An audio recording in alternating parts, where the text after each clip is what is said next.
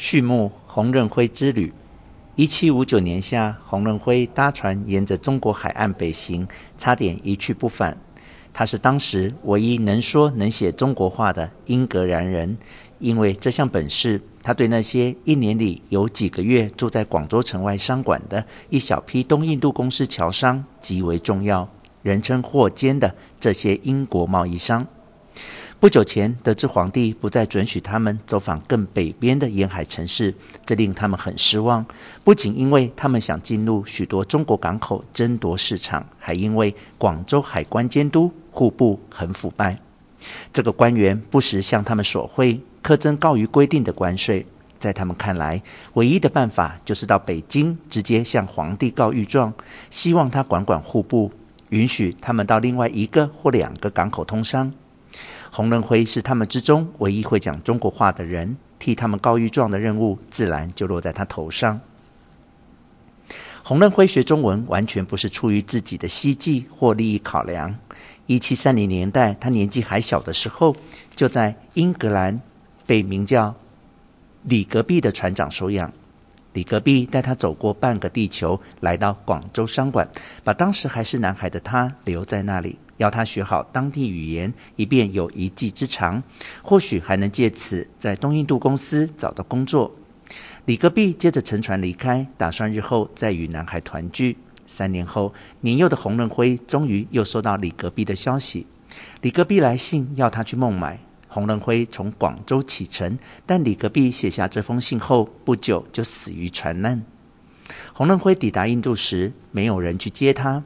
驻孟买的英国行政人员拿不定主意该如何处置这个孤儿，于是把孤零零且身无分文的他送回驶往广州的船上。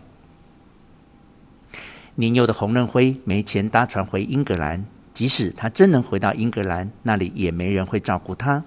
于是他与东印度公司的霍坚住在一块儿，在霍坚的监护下，他在广州。和附近的葡萄牙人移居澳门，度过成长岁月，成为一名少年，再成为留着长长中式辫子的年轻男子。若有英格兰船只停在港口，他就一身英式打扮；没有的时候，就一身中式打扮。他除了东印度公司，没有家人；除了宽大的广州城墙外面洋人居住的小小商馆区，由各国商人组成的贸易世界。他没有家，除了母语英语，他学会讲粤语和一丁点儿北京官话，也能读写中文，如同李格弼船长的期望，这已足够他为生。进出广州的英国船只付给洪任辉可观的服务费，请他与当地商人谈定贸易条件。没有他，他们只得依赖中国本地议员。这些议员收费高昂，而且常常站在他们的中国组织那一边。要是商谈不顺，当地议员就没什么用。英国货监老早就希望有个自己人来代替他们谈生意，一个可以指望会把他们的利益摆在第一位的人。而洪任辉的出现，终于让他们如愿以偿。日后，他也当上货监。一七五九年，其他货监送他北上告御状时，他已在广州服务超过二十年。洪任辉于一七五九年六月十三日早上搭成功号从澳门出发。成功号是一艘英格兰二桅小帆船，船上配了八名船员、三名仆人，目标是沿岸中途的宁波港。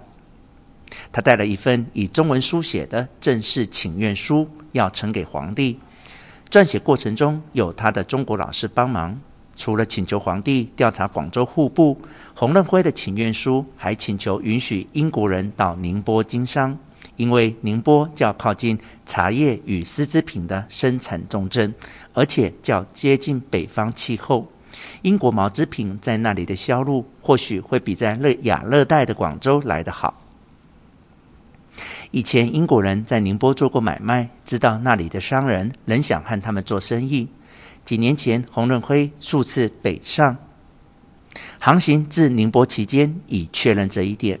但广州官员不想让其他港口分一杯羹，而且清廷也对往南运送到广州的各种货物课征陆上运输税，从中得到稳定的收入。但如果这项贸易在较为便利的地方进行，这笔收入就会跟着流失。基于这些理由，同时也为了集中并严密监管对外关系，皇帝似乎决议限制英国人只能在广州通商。这趟航程的初期阶段并不顺利。六月下旬抵达宁波时，港口官员告诉洪仁辉，不准把船停在那里。洪仁辉恳求道：“他带了要给皇帝的请愿书，请求官员至少代为转呈北京。”但他们不愿收下请愿书，甚至不准任何人下船。他们要他返航广州，但是他无法照办，因为那个季节的风向没办法掉头南航，至少要到九月才能返航。到那个时候，夏季期间沿中国海岸往北吹的强劲西南季风才会转向。登岸被拒之后，洪仁辉于是放弃在宁波停靠的念头，成功号继续他的告状行程，往北航向未知之地。